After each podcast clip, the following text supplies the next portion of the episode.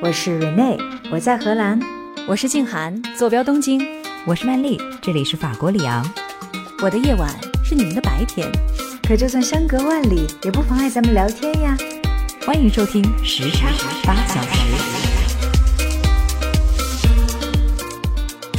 前妻贝贝说，一个女人一辈子没生过孩子是不完整的。Gloria 就反驳说，那我也可以编啊，没甩过一百个男朋友是不完整的。后李小姐就是说，没赚过一百万是不完整的。但是他们有一句话，我觉得特别点题，就是没有为自己活过是不完整的。何为母语啊？真的就是在我看电影看了百分之二十以后，我才意识到我原来看的是上海话。这东西真的就是刻到骨子里的一种深情啊！上海女生是真的人人都这么嗲的吗？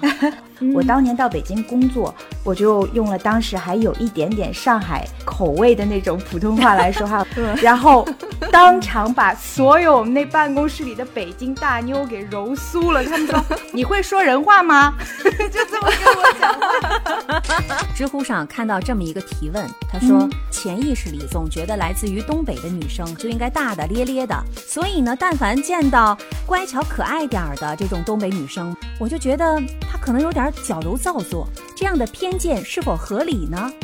有一个回答，其实就是 削你一顿就好了。跟你们这些大地方比起来，什么东北呀、大上海呀，我感觉我们没有特色，就是我们的特色。大家好，我是来自法国里昂的曼丽，我是住在日本东京的静涵，我是来自于荷兰阿姆斯特丹的 Rene。欢迎大家走进这一期的时差八小时。那咱们今天聊点什么，万丽？你们看，话说感觉才是一眨眼的功夫哈，虎年的春节就已经完全结束了。是的。不过呢，这二月十四还有正月十五都还没有走远，嗯，所以我想咱们今天是不是就趁着这个余温继续回味一下，也可以假装我们还继续在年节的氛围当中。是。你们看哈，今年也是碰巧了，咱们传统的中国假期元宵节呢，和西方的情人节恰好是前后脚的相携而至。这个月上柳梢头，人约黄昏后，浪漫的气息嘛，都是双份儿的。而恰好呢，今年过年前后，国内也是上映了一部非常火的有关爱情的电影，那就是徐峥、马伊琍还有倪虹洁他们等等主演的爱情神话。我和蕊内疯狂的安利给你。是的，我其实这部电影在你们跟我提之前，我在网上就已经有看到了。那你们疯狂安利之后，我更加不能放过了。嗯，整个看下来以后啊，我就觉得，哎呀，这部电影真的是丰富的人间烟火气啊！看了以后又觉得非常的轻松欢乐。可是呢，有一些点又不乏引人点头和思考的这个小亮点哈，时不时出来冒一个头。是，所以我个人是觉得它的市井气还有它的深邃度平衡的是恰到好处的一部影片，我很喜欢。要不然咱们今天就来说说它吧。好。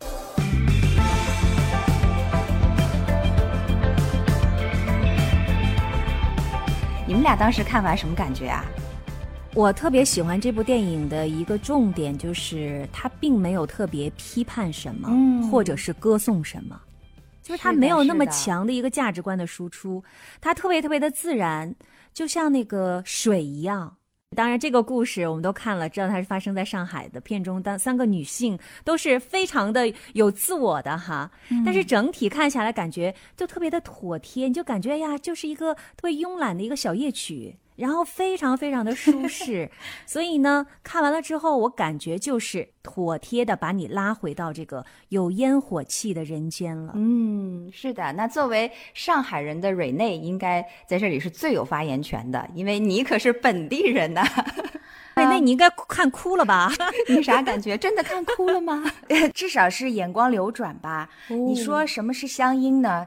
可能就是最开始的时候，我都没有意识到我是在听上海话啊，是直到可能是到了开场五分钟之后，弹幕上面就有人讲说上海话我听不懂，嗯嗯，我突然意识到这是一部上海话的电影，然后我马上鼻子就酸了，这是第一个感受。哦，那这个真是的，因为你知道我在网上看到有的评论就是说我完全是把它当一部这个。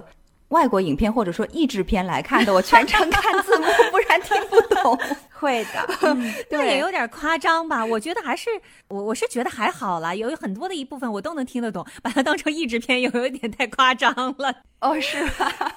我觉得至少有一些，因为我们的用词都是一样的嘛，所以至少有一些话你是能明白的。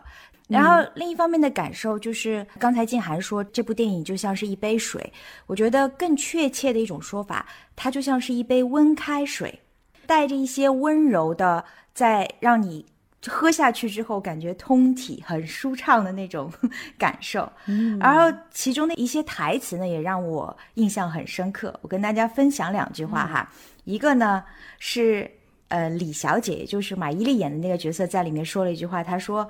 人生一直在走下坡路，怎么会不顺呢？他是对自己的一个反讽，对吧？是的，就是我感觉到了其中的一种幽默。然后呢，再有一句呢，就是老白的那个前妻说了一句话，他说：“我只是犯了所有男人都会犯的错误。”这个平等感哈，呼之欲出，就让我在这种特别温开水的这种方式下面，感受到了一种女性的。独立的精神就是可以去反讽，也可以去做一些跟男人一样很平等的犯男人一样很平等的那些错误。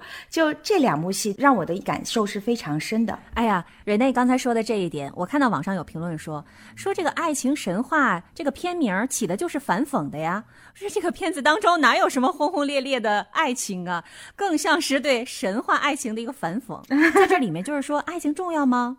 嗯，你看这么多的男男女女，他们都好像有爱情，但是呢，除了试探躲闪，然后他们还要计算得失，所以呢，更多的在这里面是好像经过了所有的这一切之后，觉得人生漫长，爱情呢也不过是人生的这个大餐当中的一碟小菜而已。嗯，这部剧它确实在结尾的时候就通过马伊琍，就是李小姐的那个嘴说了这句话嘛，她说我是不相信爱情神话的存在的。就直接讲明了他的态度，或者说是这一部电影的态度吧。我认为，所以就是呼应静涵刚才讲的那一句哈。他虽然他起了这个名字叫爱情神话，但事实上他是在打破爱情神话。是我完全同意，就是这种中年人的爱的谨慎、爱的克制，让我觉得是这部戏。特别有意思的一个点，嗯跟我们看到那种甜宠剧当中描述的那种爱情和轰轰烈完全是不一样的。嗯，我觉得这部片子其实它是说出了饮食男女，尤其是广大中年普通的男女非常真实的一种生存状态。那在这个状态里面，浪漫可以和现实分得很清楚，人生和事业也分得很清楚。爱情跟婚姻分得很清楚，男人和女人呢也分得挺清楚的。对这部电影当中，我觉得女性对于爱情的态度也非常的有意思。以往大部分的爱情电影当中，一般都是男生掌握主动权，对吧？女生往往就是要么就是吸引对方的注意，要么呢就是说，哎，接受或者是拒绝那份好感、那份爱情。但是这部片子，你看好像。又跟大家说了，其实现在的很多的女性是可以掌握主动权的人，所以我觉得这个里面可能也能看出一部分现代女性，或者具体点说，上海女生的那种独立性。哎，这部戏呢，感觉上面是放在了上海非常市井的生活中的那些，呃，有关女性题材的这样的一个戏哈。但是我觉得它最打动我的。除了那一口乡音和那些非常熟悉的梧桐街景之外，可能就是他对于人物的这种体现是非常有价值的。那虽然说他是在上海的场景里面，但如果把它放到其他的一个场景里面，我相信应该也是非常有意思的。我举个例子哈，就是剧中那一场。饭局的戏，大家还记得吗？有印象，就是前期关系暧昧的李小姐，还有另一位关系暧昧的学生 凑到一起，三个女人就开始有一点点暗藏机锋，但是表面上又和气一团的那段话，是吧？对，就是两个男人和三个女人坐在一起，我当时看完之后，我就在想。这不就是一个修罗场吗？对他们一开始有点火药味儿嘛。他那个前妻就说：“哎呦，剩饭也有野猫抢呀！对对对，然后 Gloria 很机智的就说：“做一只野猫也很好啊，很潇洒，可以头也不回的吃完就走。”马伊琍不是说嘛，说但是我们都是顾客，顾客就是上帝。然后后面他们不就是哎平静下来了，说：“哎呀，就是我们都是顾客呀，谁要去抢一个剩饭呀？”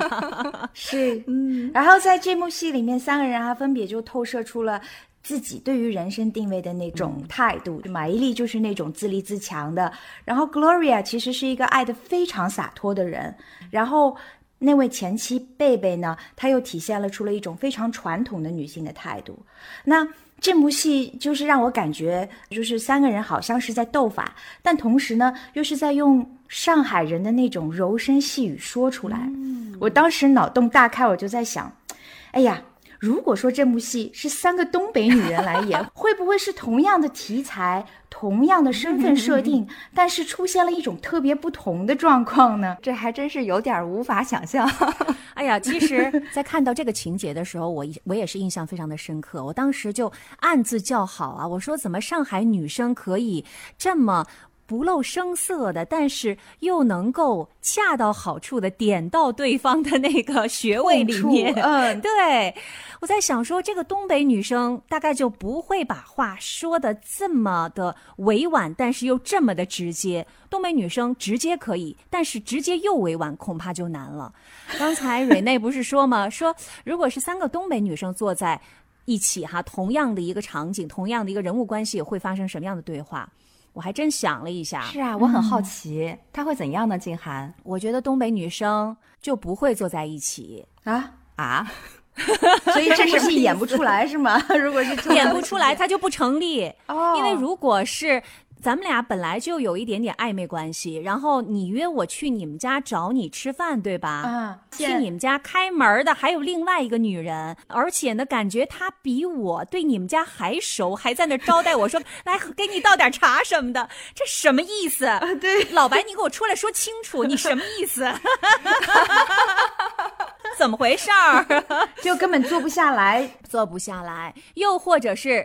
前妻对吧？前妻，我觉得首先可能如果没有孩子的情况之下，或者孩子已经大了的情况之下，再跟前面的前夫这个继续有一些沟通啊往来的情况就很少，一般都是就是离了婚，恨不得就老死不相往来。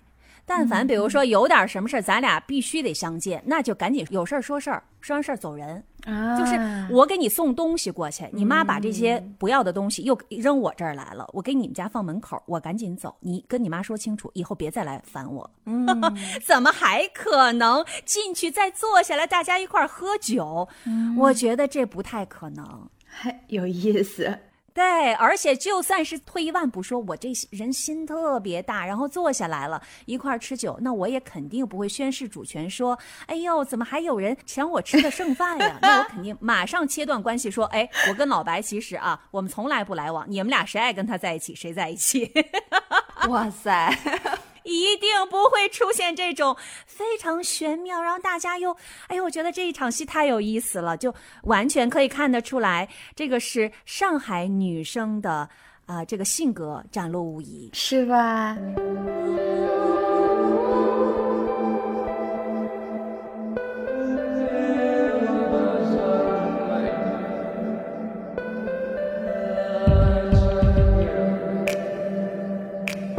不得不说，这部剧真的，它几乎是全上海演员的表演哈，再加上纯上海话的对白，真的是带来了无法忽视的地方特色。对，那这些展现出来的特色呢，有的是加深了我们记忆中固有的对这个地方的印象，但是有的呢，也挑战了一些刻板印象。嗯，不仅仅是上海人和上海话，如果咱们联想到。中国这么大，其他每个地方也有自己独特的地方。想到自己那个地方 非常独特的应对方式，对所以《爱情神话》这部电影，我真觉得给了我们很多的启迪哈，脑洞大开，就会想想，如果是我们那个地方的人，他会怎样去说话，怎样去做事呢？对，看一场电影就可以感受我们彼此之间的同与不同。嗯，所以蕊内，我真的要问你了。你看，我们刚才说的是电影当中的，呃，这三个上海女生哈，拖着这个尾尾音儿，然后慢悠悠的吴侬软语，然后又绵里藏针的，但是呢，又表达的非常的清晰冷静，然后看似这个嬉笑怒骂，但是实际上他们可能看的比谁都清楚。然后这个又有很嗲很嗲的，呃，而且好像剧中当中说，哎呀，我就喜欢你老嗲了，是吧？我也说不上来，但是我想问你，上海女生是真的人人都这么嗲的吗？哎呦，一嗲我就觉得我的整个全身都好像酥了起来。他的这个吴侬软语哈，就首先就是上海的这个方言里面，可能就给人一种说话比较温柔的感受。嗯，那嗲这个词，就上海人说一个女人很嗲的，是的，这个还不只是说她这个温柔，因为嗲这个词在上海话里面其实是有很赞的意思。嗯，是一个褒义词，对吧？绝对是一个褒义词，但它讲述的可能是说，这就是一个特别好的女人，各方面都挺好的。嗯，一般都会用这个词，比如我们也会说其他东西很嗲呀，比如说这道菜很嗲呀，就意思说很好吃；这件衣服很嗲呀，就是说这件衣服很漂亮。那静涵提到的说这个女人很嗲，她可能具体的来讲是说她说话柔声细语的。那确实，我们说话也的确是这个样子。我给大家举一个切身的例子，就是我当年到北京工作，刚开始在办公室里面打电话的时候，嗯，我给客户打电话，我就用了当时还有一点点上海口味的那种普通话来说话，我就说。喂，您好，请问是张总吗？我是什么什么公司的任小姐，然后当场把所有我们那办公室里的北京大妞给揉酥了。他们说：“你会说人话吗？” 就这么跟我讲话。就是如果你单纯的听一个上海女生说话，你确实会有这样的一种感受。对，北京女生说话是嘎嘣脆的，然后跟你这一对比。说起这段故事，我曾经听说过一个比较台湾口音和北京口音的段子。因为说到说话柔软，除了上海话，这个台湾人他们的腔调也是特别特别的柔软的。是的，嗯。那我听到的这个故事呢，他是说有一群北京人啊到台湾去旅游，其中的一个人姓李，就不小心就要到医院里面去，那个护士呢出来叫人的时候弄错了。于是，这个小李他就过去了，然后护士说：“啊，不好意思，李先生，现在还没有叫到你哦，你可不可以再等一下？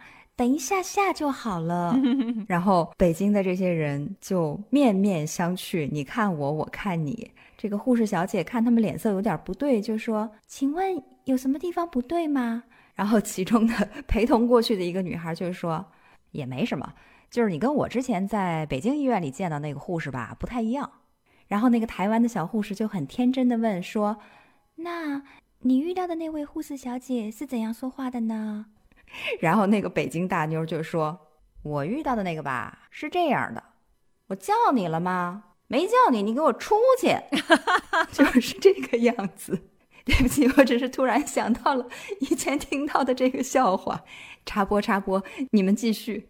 所以，我现在的普通话是被北京大妞们训练过之后说话的方式。我原先说话也是特别柔软的那一种，所以温柔可能是对于上海女生的第一个印象。嗯。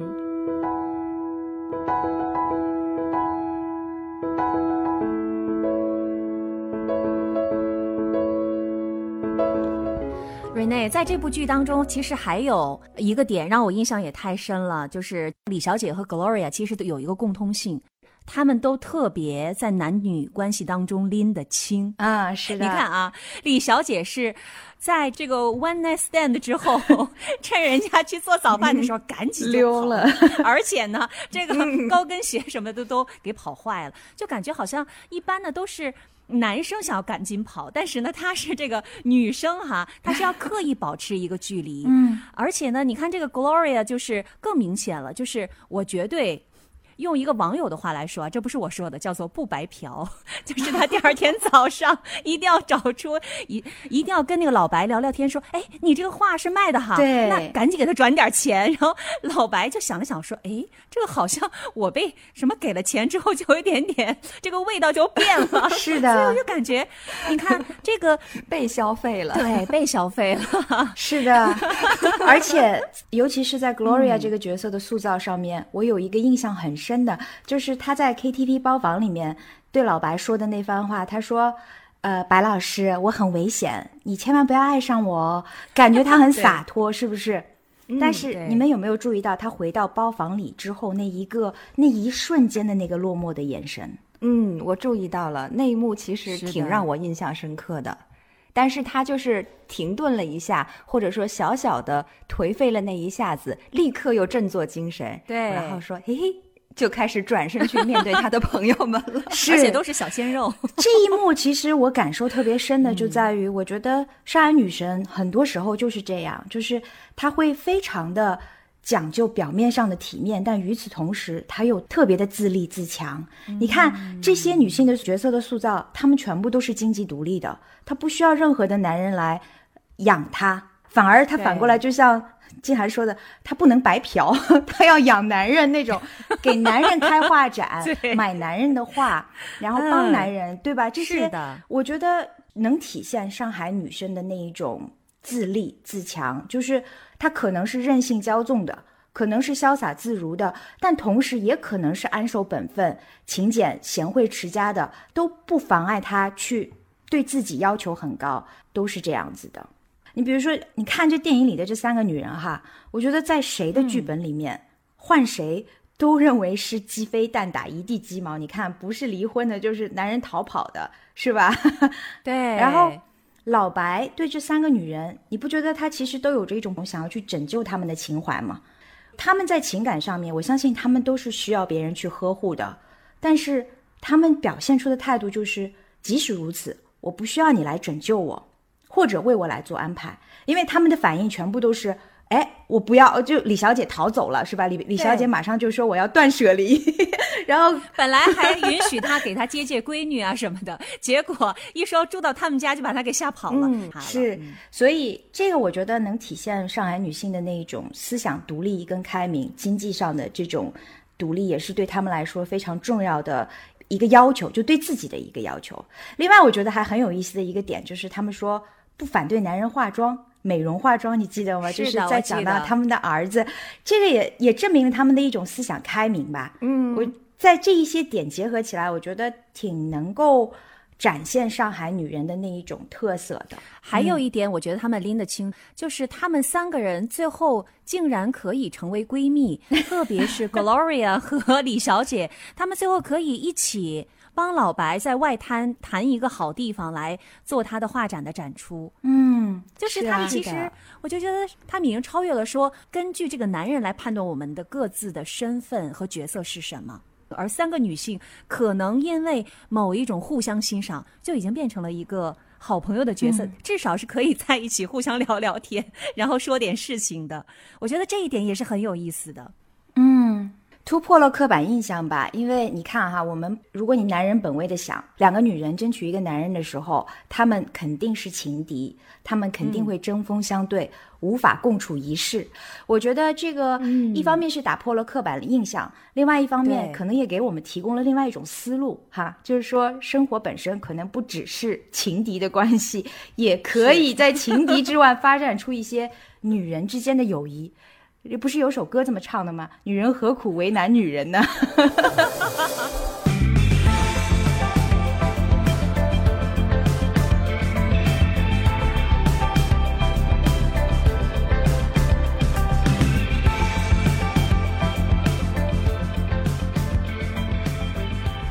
刚才蕊内你说到的一点，其实对我有点触动啊，就是你说从世俗意义上来说，这三个女生其实都有她们不完整的地方。比如说离了婚呐，然后老公跑了呀，还有那个老公也不知道在哪儿，是吧？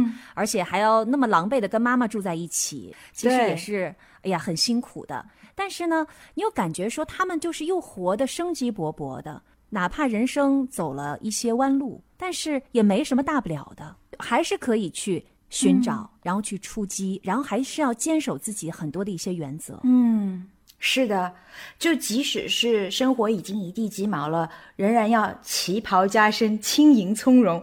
这个我的感受就 是，我印象当中最美好的上海女性的这样的一个特征。就像是三十年代的那个风云际会的画报里面走出来这样子，就是生活可以本身不完整，但是我们的体面就是这样子，让所有的人看到我们的轻盈从容。记得早年间在上海的这个电视节目当中就看到过那些老人，当时可能六七十岁的时候哈，他们竟然还能穿进旗袍里面，妆发整齐端庄，体态很挺拔。身姿很绰约，就让我们这些当时二三十岁的小年轻们就觉得，哎呀，我如果能活到他们这样，我也值了。当然了，我觉得这个形象不单单只是上海，中国的其他地方也有很多女性，她们体现出来的这一种。精气神跟荣光都是一样的。是的，提到就是那一个年代的女性展现出来的这种气质，这种对待生活的态度，嗯，我就想起了就张爱玲她笔下所描绘的女性，大部分都是有这种状态存在的。而且张爱玲那一句最最经典的话，不就是说生活是一袭华丽的长袍，但是如果你近看的话，上面其实长满了跳蚤吗？可是，我们如果换一个角度反过来想的话，谁的生活都不可能是完美的。所以，即使你的生活有一地鸡毛，就是说长满了跳蚤，但是反过来还是要让它看上去是一袭华丽的长袍穿在身上。这是我的理解。再怎么样，看上去要体面。但是怎么听起来，现在越听就觉得有点落寞感。我觉得他们的坚强也是骨子里面的，而并不是说仅仅是表现在。外表上的，就是它有一种很韧的感觉，而并不是说是一种很刚的感觉，因为刚它是容易断的，而很韧呢，你就觉得它硬，可是硬的呢，又是含在内涵在里面的，这是上海女生给我的一个印象。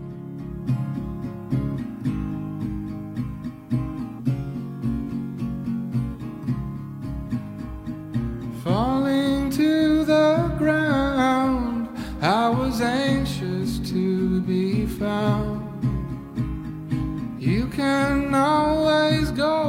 瑞内，网上有这样一种说法，说上海人呢是既开放又传统，他们有一种迷之矛盾综合体的感觉。你觉得上海人是这样的吗？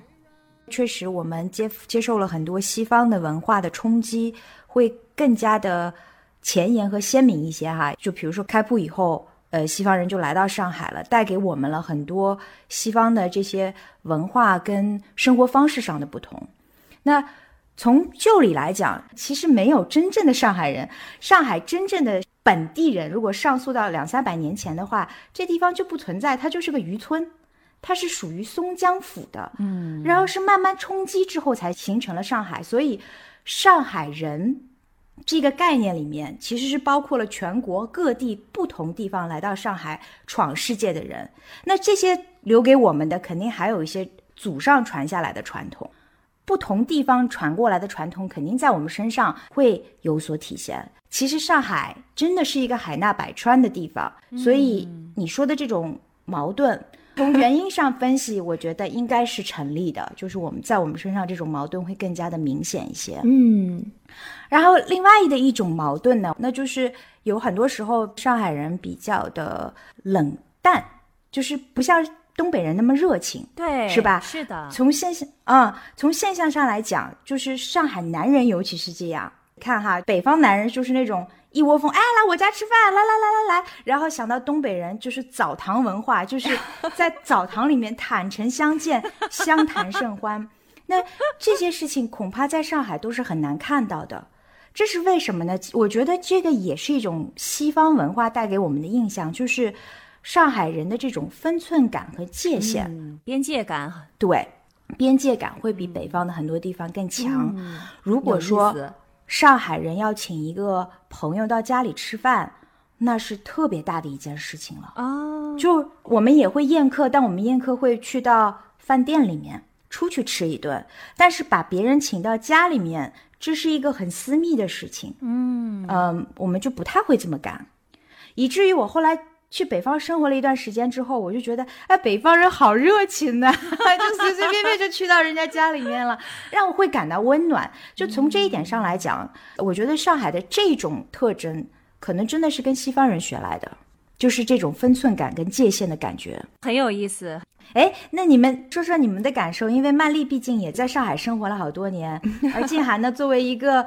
彻彻底底的北方人，当我说到这一点的时候，你会感觉到这种反差吗？关于边界感的这一点，我其实还没有一个特别强烈的感受，因为好像现在的朋友之间相处，好像也真的很少会到家里面去吃东西，也是这样。以这个，对对对，以这个为例子的话，但是呢，拎得清这一点，我是。啊，有这种感受的，就是大家要可能算的比较清楚，嗯，呃，我觉得这一点其实是我是喜欢的，我特别是去了美国之后，我就更加喜欢了大家的这种 A A 指令的清，我觉得没有任何的负担，嗯，所以从这一点上来说，可能我是一个比较非典型的一个东北人，当然东北人也是各色各样的，嗯，我对于上海人的界限感。和分寸感特别的有感触，因为我在上海和北京这两个地方还真是都分别待了不短的时间，一个是十几年，一个是六七年的样子。说我和我的上海同事们一起吃饭的时候，那真的是要分得清清楚楚，大家各自 A A，这个是约定俗成的规矩。可是我在北京的时候。跟我的北方同事就没买过单是吗？倒不是没买过单，就是说大家有一种抢的动作，甭管是真抢还是假抢，反正肯定得抢一下。不管是真抢还是假抢，对。而且如果说因为我是女生嘛，对方如果是一个男生的话，他就会很霸气的一挥手说：“哎呀，怎么能够让你们女的请客呢？我来，我来。”然后他就不由分说的就上去就把这个单给买了。哎，那如果是在上海，你跟一个男生吃饭，你们俩还会 A A 吗？会呀，那非常正常的就 A A 了。啊，那我的上海的男性朋友们对我还是不错的，他们没有让我买过单，可能因为我很少去。哦，对，这个我也要给我们的上海男人们正一下名哈，因为我觉得。嗯，这是一个刻板印象，对吧？就是觉得上海人普遍比较精明，尤其体现在男人身上会更加的精明一些。嗯，大家在刻板印象里面觉得男人就应该是特别大气的，就像曼丽刚才举的例子里面说的，就那样，怎么能够让女生买单呢？但我觉得这个东西是一个定义的问题，要看你怎么样去定义男子气概。如果说。说话声音洪亮，做派宏大，是吧？对，那就是男子气概的话，那恐怕上海男人真的没有那么多的优势，因为上海男人说话也跟女人一样比较的柔声细语。但是要说到上海男人的周全跟担当，或者说在买单的问题上。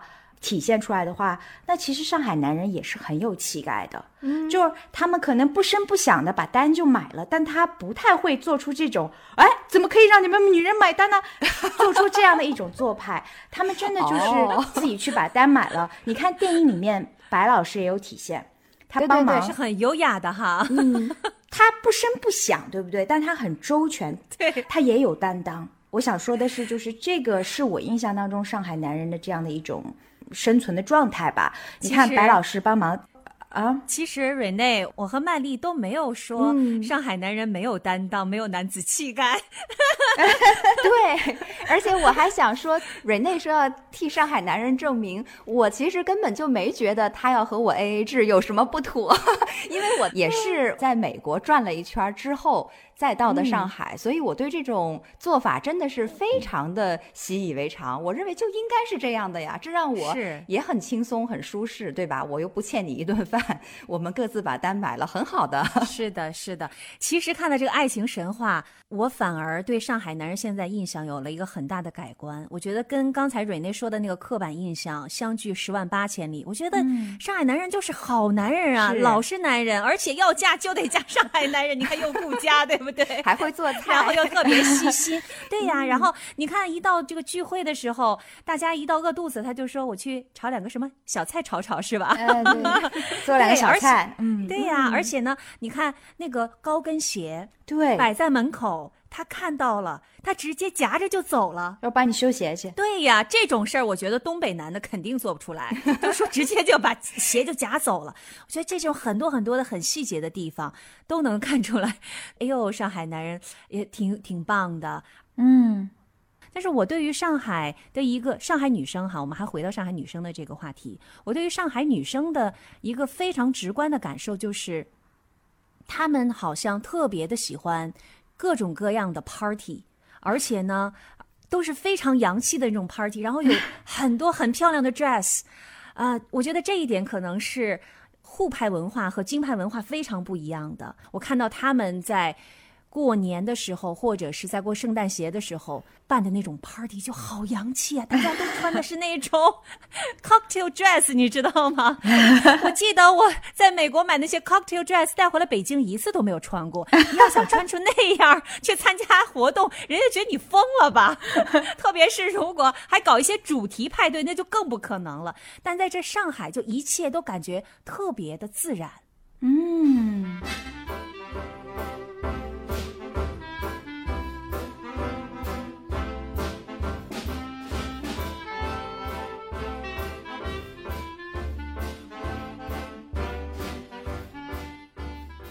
关于上海的男男女女们，我们已经聊了不少了哈，分析的很透彻了。是的，那我们来换一个地方审视一下，X 光扫射一下。哎，静涵，你们东北人的豪爽和幽默以及能喝，已经是全国闻名的了。有没有什么颠覆我们认知的反刻板印象呢？反刻板印象，我今天在。知乎上看到这么一个提问，我觉得特别有意思。他说：“哎呀，我潜意识里总觉得来自于东北的女生哈就应该大大咧咧的啊，是哥们儿姐们儿那种特别的豪放，然后爽朗。所以呢，但凡见到这个乖巧可爱点儿的这种东北女生吧。”我就觉得他可能有点矫揉造作哦。相反呢，如果这个女生我知道她是南方人或者是江浙一带的，哎，非常的温柔，非常的乖巧，我觉得哎，这就是天经地义的，这是她的自然的一个流露。然后他的问题啊，这位朋友的问题是：这样的偏见是否合理呢？还是我的心理出了问题？然后底下就有好多回答，我给你们说一下回答。有一个回答之一就是 削你一顿就好了。这好，好像是有点欠揍，特别的逗。然后，当然还有一个回答也是高赞啊，他说：“豪放爽朗不等于粗糙鲁莽，直来直往不等于我们脑中没谱。欢迎来东北啊，体会东北姑娘的粗中有细，而且我们真的很温柔，不信你来试试。” 然后还有一个人回答他说：“你知道吗？林黛玉的扮演者陈小旭，那可是地地道道的东北人呐。哦，哎，这个真不知道，原来所以呢，可见我们东北女生呢真的是豪爽。但是呢，想让我们温柔成林黛玉，我们也有这种代表人物，是吧？嗯，这个确实是有点颠覆刻板印象。嗯，对，我觉得其实我今天想要跟大家说的一点呢，就是。”呃，也回应刚才蕊内说，上海女生非常的独立，其实东北女生也非常非常的独立，这一点可能是很多人不是非常了解的，也是大家会忽视的一点哈。为什么这么说呢？其实呢，这个东北女生的独立呢，我一开始在东北生活的时候并没有体会，但是到了可能走过了很多不同的地方，然后包括到了国外的之后，我才发现哦，原来这个我从小受的这个教育以及家庭环境的影响，就是女生就是可以顶半边天的。东北女生的强大并不是这一代才开始的，而从上一代就开始了。这个其实有一些历史原因，嗯，是什么历史原因？这个其中的一个历史原因呢，就是首先我们的这个在计划生育这一块，东北的执行力是非常高的。你一家就只能生一个，不然你双职工就没有单位了。嗯，所以呢，在面对一家只能有一个孩子的时候，就根本没有什么重男轻女这一块儿。嗯，所以我们东北根本没有什么女孩叫什么招娣呀、盼娣，我们东北女孩叫什么盛男啊、亚男啊、俊伟的这种女孩名字倒是不少。哎，你说起来真的是这样，好多都是叫这个名字，是吧？嗯。还有一点呢，其实这也是一个有一点点历史的原因，因为东北共和国长子嘛，所以在我成长的那一段时间，包括我父母的那一代，大部分的东北的这个都是双职工家庭，而且都是国企的。那这个东北女性很早，其实有很多大部分啊，就跟男生一样啊，跟男性一样啊，在工厂里工作嘛，嗯，所以也有一定的经济基础。那你有经济基础了之后，就会有更高的话语权嘛。经济基础决定上层建筑，所以呢，因为社会化早，也决定了东北更先一步就进入到了比较男女平等的这样的一个。环境，所以我觉得跟这个有一定的历史因素哈。嘿，这还真的是经过东北人分析了之后才能够了解的道理啊。而且其实东北应该也是一个融合的很彻底的一个地区哈。你想着说当年插队落户，那么多全国各地的人都去到了东北老工业基地，而且再早一些还有闯关东的，是不是？其实那个地方也有着很多中国各个地方的这种大融合的这样的一个结果呢？对。一个是因为融合，那你看东北有好几代不同的移民，最最早啊闯关东啊，包括后来有很多的一些，比如说像瑞内的父母也曾经到西北去这个插队嘛。那东北是有很多很多人都呃落户插队过来，所以呢，大家的这个身上的包袱就比较少，就更加的我觉得具有现代化的一些意识吧。所以呢，东北女孩真的是呃比较独立的，而且我记得我妈从小就教育我说。你不要觉得你是一个女孩，你就必须得人云亦云，别人说什么你就得听什么，你得想一想他说的到底有没有道理，然后你自己的观点是什么，有道理了你再觉得听。我觉得我当时不觉得，但是我现在觉得说哇，这是一个多么女权主义的一个对女儿的教育呀。或者不说女权主义，至少是平权主义，就是说讲的是道理，对的，而不是看对方是什么人。是的，啊，而且我看到网上有一个数据，就是说这是一个女性生活蓝皮书，然后是对中国女性生活状况的一个报告，说大连是被调查女性对家庭收入贡献最大的，达到了百分之四十五，然后哈尔滨女性是紧随其后，达到了百分之四十四点七。所以呢，就有网友评论哈，说以前都觉得东北大哥最彪悍，殊不知食物链的顶端还得是咱东北大嫂啊。为什么我脑子里面现在出现的就是一个穿着貂皮的大嫂的形象呢？哎，这个是一个刻板印象。比如说，比如说，都说我们什么大金链子，什么小金表，一天三顿小烧烤，是吧？这个我要跟大家辟谣啊，我们没有这样。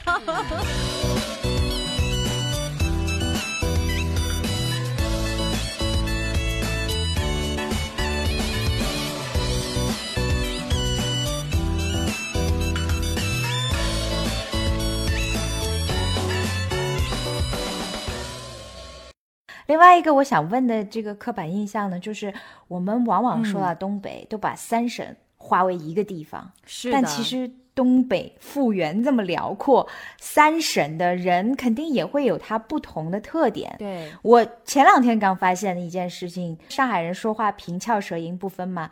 我前两天发现说，其实，在辽宁省，他们的普通话也不怎么地，而是说东三省。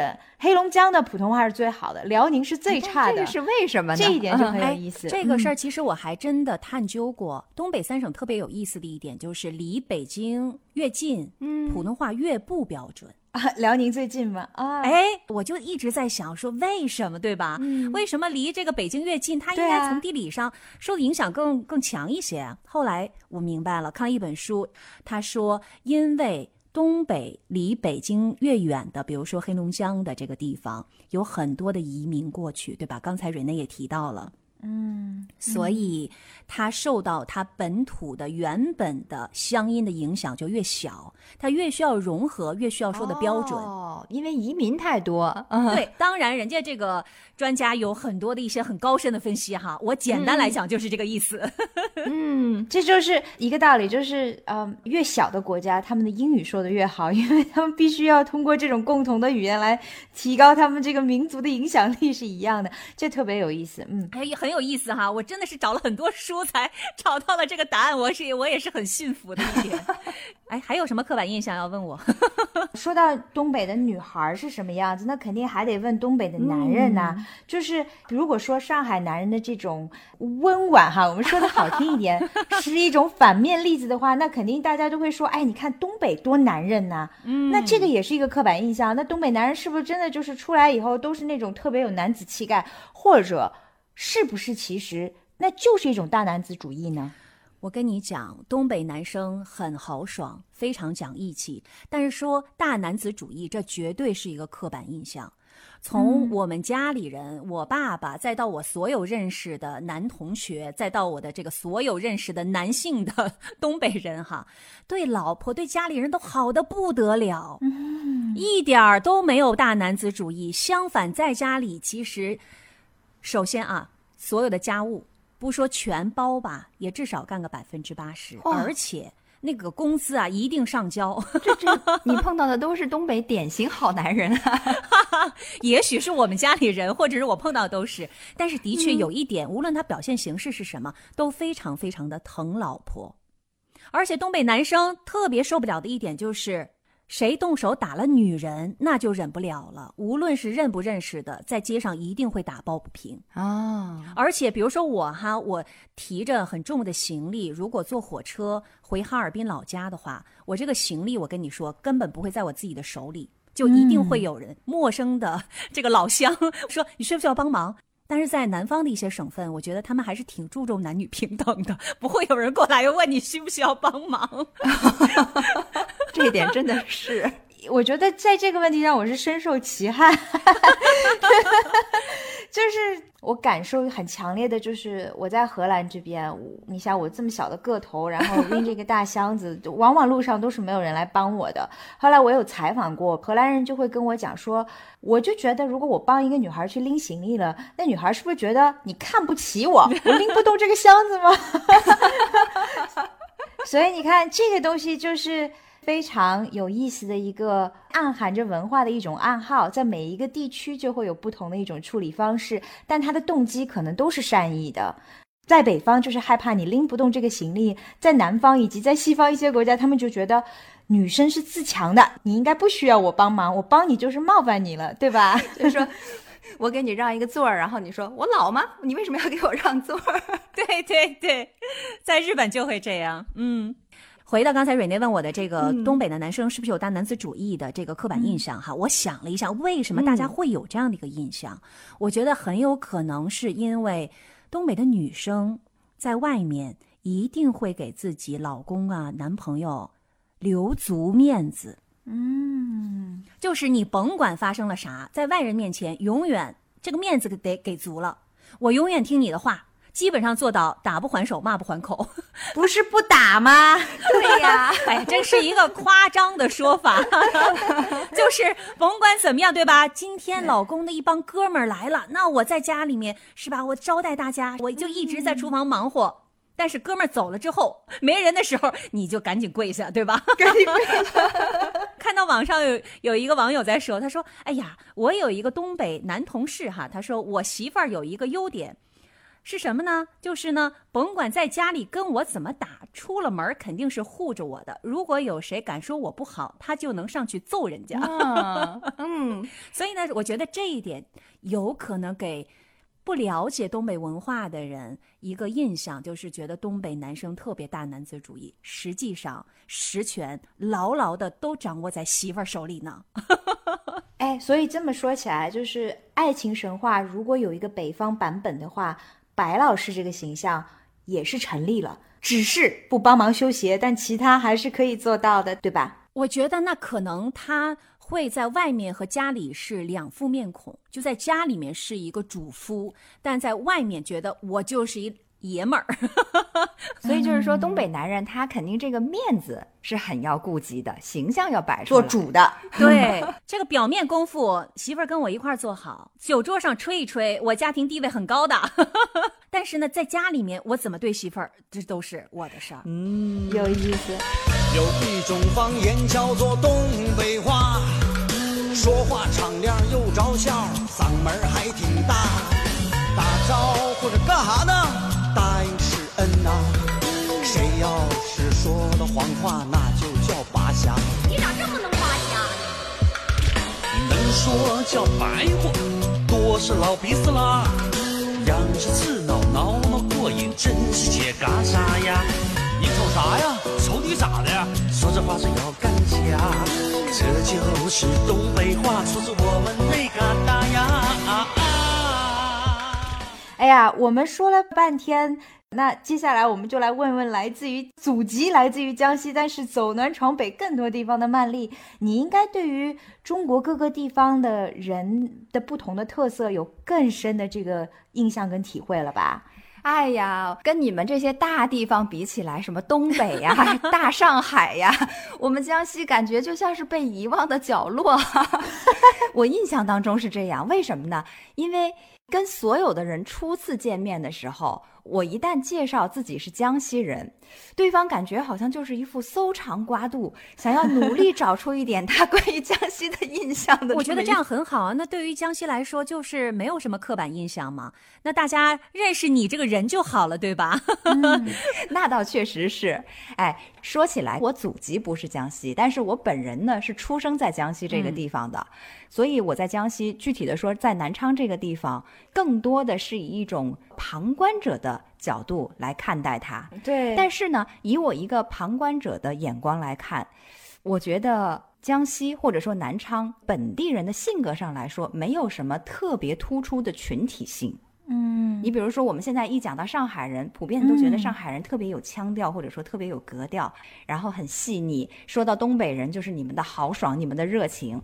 但是南昌人呢，我感觉我们。没有特色就是我们的特色，当然了，这只是开玩笑的哈。落实到个体身上呢，我身边的每一个江西人还是都有各自独特的个性的。不过说起来呢，我倒是发现有另外一个很有意思的点，那就是江西在历史上其实出过特别多的文人墨客，嗯，比如陶渊明啊、谢晋呐，更不用说唐宋八大家里面八个人就有三个是江西人，王安石、曾巩还有欧阳修。所以，如果非要说这个地方的人有什么共同的特点呢？那也许就是内秀。这个有意思。我以前跟朋友开玩笑的时候，我说这就叫闷骚，因为文人骚客嘛，明明内心里面情感很丰富，但是呢，就苦于没有办法表达出来，所以就全部都落实在文字上面了。是。那其实江西这个地方呢，我是我是上了小学以后才回到江西的。之后呢，读大学的时候又离开了，所以对于它并不是很熟。反而是后来上大学的时候就一直在北京，包括后来又工作了很多年，所以北京呢算起来有点像是我的第二故乡。嗯，所以我觉得可以。更多的去讲一讲北京人的特色，尤其是前不久我在网上曾经看到过一个小视频，说几个上海人都曾经在北京住过很长的一段时间，就有人采访他们说：“哎，你们觉得北京和上海之间这种不同，他们各自的特色差异对比？”哎，我觉得那个节目特别的有意思。怎么说的？跟我们说一下。怎么说的哈？我记得其中有一个人呢，他是提到了京城的大气广阔。这是人也大气广阔，是路也大气广阔。说北京大马路两边的人呐，互相也许都能遥遥看到对方，但是如果真要想面对面的见到，说不定呢都得打个车绕过去。尤其比如说你俩在西直门桥隔桥相望之类的。那么在上海呢，我就很少碰到这种情况，曲径通幽呢会更加多一些。嗯，尤其我后来还在香港住过一段时间嘛，香港那个小街就更加了。嗯，尤其在半山上面，人行道不要说并排走俩人，就一个人走，如果迎面来了一个人，你们俩就都得侧身让让对方，就狭窄到那个程度。所以北京的广阔真的是挺让人印象深刻的啊，是的。然后呢，咱们刚才不是说北京路也广阔，人也广阔嘛？嗯，那我认识的北京人都是随和大气、不拘小节的，而且我就印象特别深刻。我当年有一个北京朋友，他的口头禅就是“爱咋咋，爱谁谁 ”，觉得特别有代表性，感觉什么都不在乎。哎，不过这感觉呢，不仅心大，而且好像还有点懒散哈。是，就我认识的北京人啊，他都带着点儿。慢慢悠悠、从容不迫的气质。刚才曼丽说的这个懒散的这一点，其实在北京话里面也能够体现。你看，呃，北京话虽然和普通话是非常非常接近的，但是大家要知道，北京话不等于普通话。嗯，那跟普通话主要的区别在哪儿呢？就在于它的舌头特别懒，舌头 懒散，不仅仅是对吧？它舌头都很懒。你们在北京原来还有这个报站名呢，肯定听过什么大儿大大儿大啊，赶紧的，没有打票的打一打票啊，上来打个票啊，大儿大大儿下一站大儿大啊，就你听不清他在说什么。你得解释一下，不然我们这不是北京的听众。大石烂，下一站是大石烂了，没打票的赶紧打个票啊，特别典型。然后还要再进一步解释一下，大石烂在北京话里是这么说，其实写出来是大栅栏。对，是的。哎，你说到这儿，这个地名我要考考瑞内，公主坟和王府井这两个地方你都知道吧，瑞内？知道啊，那么用北京话模仿乘务员报站，你应该怎么发音才是正统的北京音呢？我考考你，王府井啊，王府井啊，你没有儿化，你要儿化还要懒散，记得吗？舌头要散，舌头还要懒。王府井儿，王府井儿是这么说话。哎，好多好多了，好多了。我跟你说，我在网上看到了一个北京话速成诀窍，看得我笑得都快岔气儿了。他说，首先你要把这个儿化音加上去，那就变成了公主坟儿和王府井儿。再之后呢，就是静涵说的这个吞音了，公主坟要叫公乳坟儿，王府井呢要念成王五井。王五卷儿，王五卷儿 是这么说吗？对对对，这样公主坟，公主坟，王五井，王五井，这为什么呢？他吞的是什么呢？他吞的是辅音。你看，这个孙老师上课时间到了，因为辅音，辅音就是声母的意思啊。你看刚才曼丽讲了，说他把哪个这这个声母给去掉了，也就是吞音嘛。因为他舌头太懒了，所以就把这些全都给去掉了之后，你就听起来就是一个这样的一个口腔状态啊。所以这北京人很有代表性的一种说话的口音。嗯，北京 style 走北京的范儿，北京 flavor 尝北京的味儿，欢迎来到这儿聊北京的事儿。嗯，哎，我印象当中哈，就是说到北京，它的包容，它的大气是给。从上海去的我特别印象深刻的，刚才静涵提到说，觉得上海女孩去参加 party 的时候都穿的特别的精致，是吧？但其实这恰恰是我没有特别喜欢的一个地方。其实上海的 party 呢，我是感觉有点只可远观而无法。加入的那种感觉，就觉得他们都好，就是不灵不灵的。然后我感觉我就 是好端着，就感觉我是一个丑小鸭。然后而且呢，就需要把自己捯饬成那样。觉得有点难，又距有点距离，是，但是看起来就是很洋气，你知道吧？嗯，就感觉他们是在舞台上面，但不是在现实的生活当中，对吧？是很精英的感觉，这恰恰是我不太喜欢上海的这种派对的地方，我反而更喜欢接地气的北京派对。去上海的派对，你遇到的全都是商场精英，但去北京的派对，你遇到的各色人等。你会遇到摆地摊儿的，你会遇到诗人，你会遇到文艺青年，你也会遇到商界精英，但是他们能够特别好的融合在一起，就是特别有意思。你能看到人生百态，但是你不会只看到人间的精英。这是我在北京参加派对的时候最深的一个体会。我觉得那是一种大气，那是一种。融合，这这在我看来，这是我喜欢北京的地方。嗯，你的派对当中还有摆地摊儿的，对呀，我特别好奇你参加的是什么派对，哪个主题的呀？我夸张了一点吗？我就是想说，但是你说的特别对，因为我看的那一个小视频里头，其中一个人，因为他本人是上海人嘛，然后他在北京工作和生活了很多年，他就说。都说上海海纳百川，但是我感觉北京这个地方是更加的 海纳百川。可能就像瑞内你说的这种情况，就是一个小小的派对上面，能够让各色人等都非常好的融合在一起。嗯，是的。然后电影里面有这样的一个场景哈，就是第一幕戏不就是在上海的安福路看话剧吗？我当时就在想，这个看话剧的地方，北京跟上海也能够如此的不同。就上海的安福路。如果你现在去的话，这是基本上就是电影里的样子，梧桐树影映照下面的那种很窄的街道，树影婆娑，酒吧遍地。但是你能听到街上放的酒吧里面放出来的音乐都是西方的爵士。你要说这是在巴黎，我都觉得会有时空错落的感觉。老外也不少，但是老外在那边过的基本上就是外国的生活。嗯，可是在北京就不同，北京的美术馆那一带。还是那种瓦片红墙的那个四合院的那个样子，然后那边也是剧场，仁义的剧场。嗯，感受那边的那种人文气质是什么样的呢？就是偶尔大叔骑着一个自行车走街串巷的过了。听到的音乐是什么？是带着京腔的 rap，你看也是西方音乐，但是是北京特色的。而且到了北京的老外，他们走街串巷都是跟着当地人一起，就很 localize，是跟当地人一起，什么坐在街上吃烧烤、吃饺子的。这个我觉得就是北京人的那种气质的不同。对，从那一点上来讲，我特别的神往。生我养我的地方叫北京。哭过笑过的地方叫北京，玩过闹过的地方叫北京，走过的路过的这里是北京。有朋自远方来，先摆上一桌，这叫接风。是的，都说一方水土养一方人，那各个地方的人呢，肯定都有他们各自的独到之处。我们今天呢，也是借着电影《爱情神话》聊到了这个话题哈。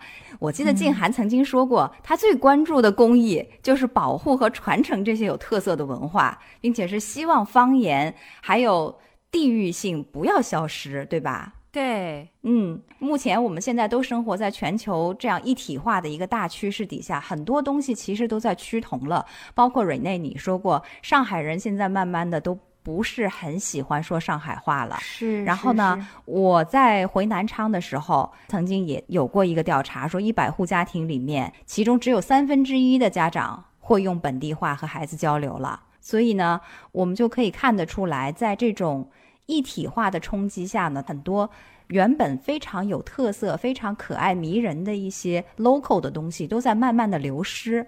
嗯，所以我们是希望方言以及这些各个地方人他们的地域性不要消失。嗯，我们一方面虽然喜欢求同，但是另一方面呢，我们也希望能够存异。是。在地方文化传承这方面来讲，我觉得东北做的还是非常的好的。现在特别有东北特征的那些呃喜剧啊，或者说是大家对于东北方言的一种学习啊，其实还都是非常的热闹的这样的一个文化现象。但是上海人的上海话的保存，现在就显得。略略的示威了，所以这一点上面，我觉得我们应该要向北方的同学们学习一下。包括这次沪语电影出演哈，那些演员不都是上海人吗？他们说演戏演了一辈子，这是第一次用上海话来演戏，感觉暗爽。我当时听完之后，我还是很感慨的，就是就像我说的，何为母语啊？真的就是在我看电影看了。百分之二十以后，我才意识到我原来看的是上海话。这东西真的就是刻到骨子里的一种深情啊！我真的是非常的希望我们大家都能够保存自己的那些地方特色，感觉这个就是最本我的一东西。刚刚呢，咱们说到了。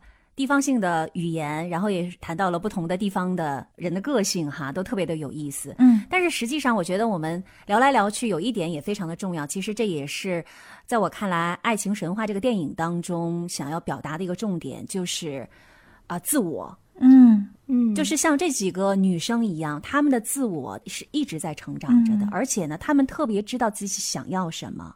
然后果断的放弃了自己不想要的东西。那我觉得我们的每个人的这个自我呢，其实也是一样的，就是无数次的在这个我们的生活当中，可能会遇到这样的那样的事情，然后有无数次的碰撞之后，就会更加准确的知道它的位置和形状，然后找到这个自我的存在。同时呢，我觉得我们也会带着自己出生成长的那个地方的所有的这些烙印。那这个我觉得一定就是那个真正的你。我特别同意你们刚才说的话，而且我就想起来，我们讲到了电影中的那一幕经典镜头，三个女性她们暗藏机锋的争论。其实她们有过一段争论，是这么说的：前妻贝贝说，一个女人一辈子没生过孩子是不完整的。一个女人这辈子没小人是不完整的。Gloria 就反驳说，那我也可以编啊，没甩过一百个男朋友是不完整的。然后李小姐就是说没赚过一百万是不完整的，但是他们有一句话，我觉得特别点题，就是说没有为自己活过是不完整的。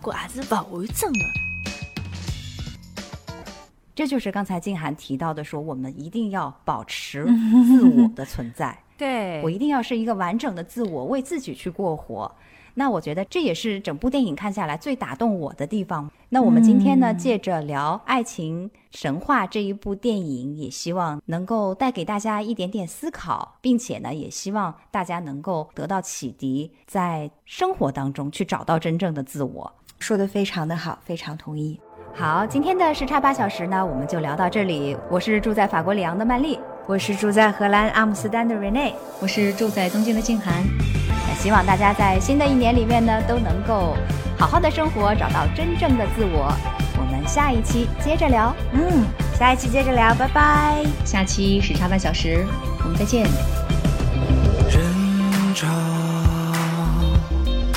流过街头巷尾，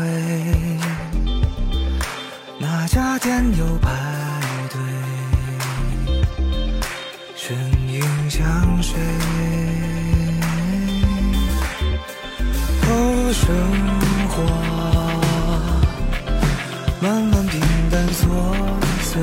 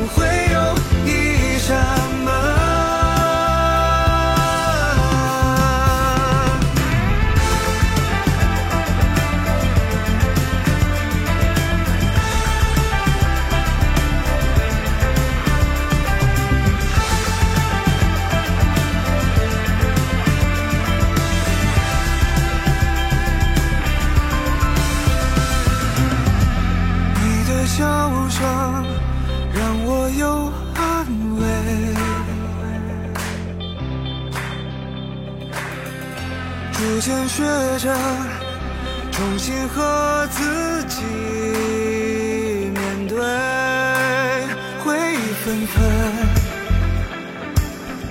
清晨到黄昏。何不承认，从未